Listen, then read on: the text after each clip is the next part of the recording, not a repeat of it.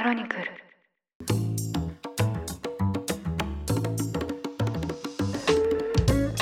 おはようございます。4月4日火曜日ニュースコネクトあなたと経済をつなぐ5分間パーソナリティの竹村由紀子です。この番組では1日1つ5分間で世界のメガトレンドがわかるニュースを解説していきます。朝の支度や散歩通勤家事の時間などにお聞きいただけると嬉しいです。私は以前から多様性についてよく考えています。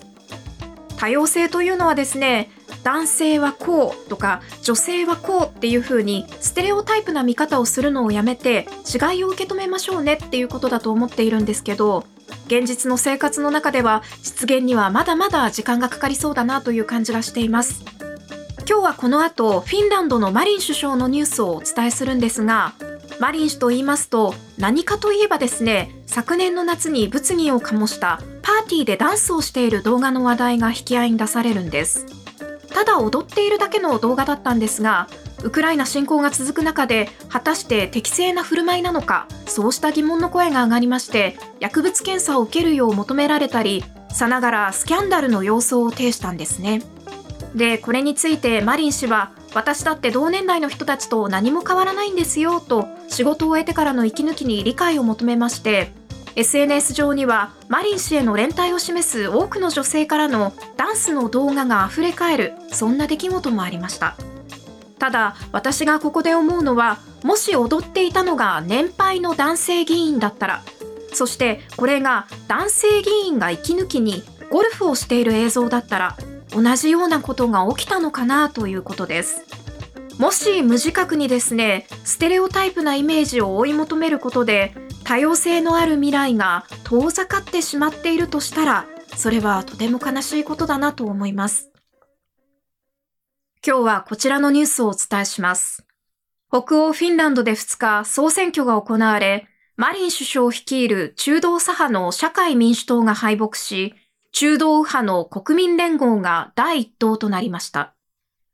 ただ国民連合は過半数の議席を獲得できておらず、今後連立政権を樹立する見通しです。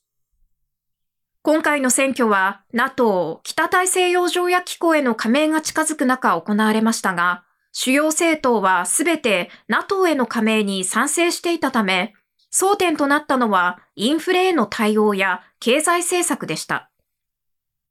インフレ率が上昇する中、与党、社会民主党が失業手当や企業への補助金など公的債務を拡大させたことで国民からの不満が噴出。このままでは将来の社会保障政策に影響が出ると財政再建を訴えた国民連合が勝利しました。この結果、緊縮財政を訴えた国民連合が48議席を獲得し、僅差で第一党となったほか、移民の規制を掲げる極右のフィン人党が46議席、マリン首相率いる与党、社会民主党が43議席となりました。と、ここまでお伝えしてきましたように、三つどもえの接戦となったフィンランドの総選挙。野党国民連合が勝利しまして、マリン首相は退陣することになります。マリン氏は2019年、現職として世界最年少の34歳で首相に就任。新型コロナウイルスの流行やウクライナ侵攻といった未曾有の事態の中、厳しい舵取りを迫られました。ロシアと国境を接するフィンランドは、これまで軍事的には中立の立場をとっていたんですが、ウクライナ侵攻を機に NATO への加盟を申請したほか、従来の方針を覆し、ウクライナへの兵器の提供を決断。外交安全保障政策の大転換を主導してきました。また、両親が離婚後、母親と女性パートナーの家庭で育ったということで、女性や LGBTQ の権利を推進したことでも知られ、国内外で高い人気を誇り、閣僚にも多くの女性を起用しました。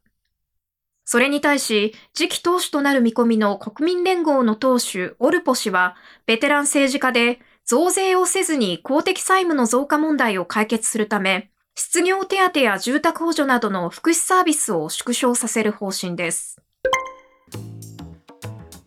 ということで、マリン氏の人気は健在だったんですが、このまま充実した社会保障政策を推し進めるとなりますと、財源を確保するため増税する可能性もあり、選挙戦では苦戦を強いられました。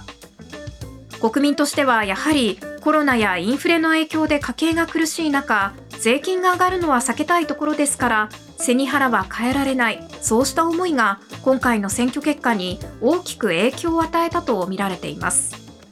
ニュースコネクト、お相手は竹村由紀子でした。番組への感想は、カタカナで、ハッシュタグ、ニュースコネクトとつけて、ツイッターに投稿してください。もしこの番組が気に入っていただけましたら、ぜひフォローしていただけると嬉しいです。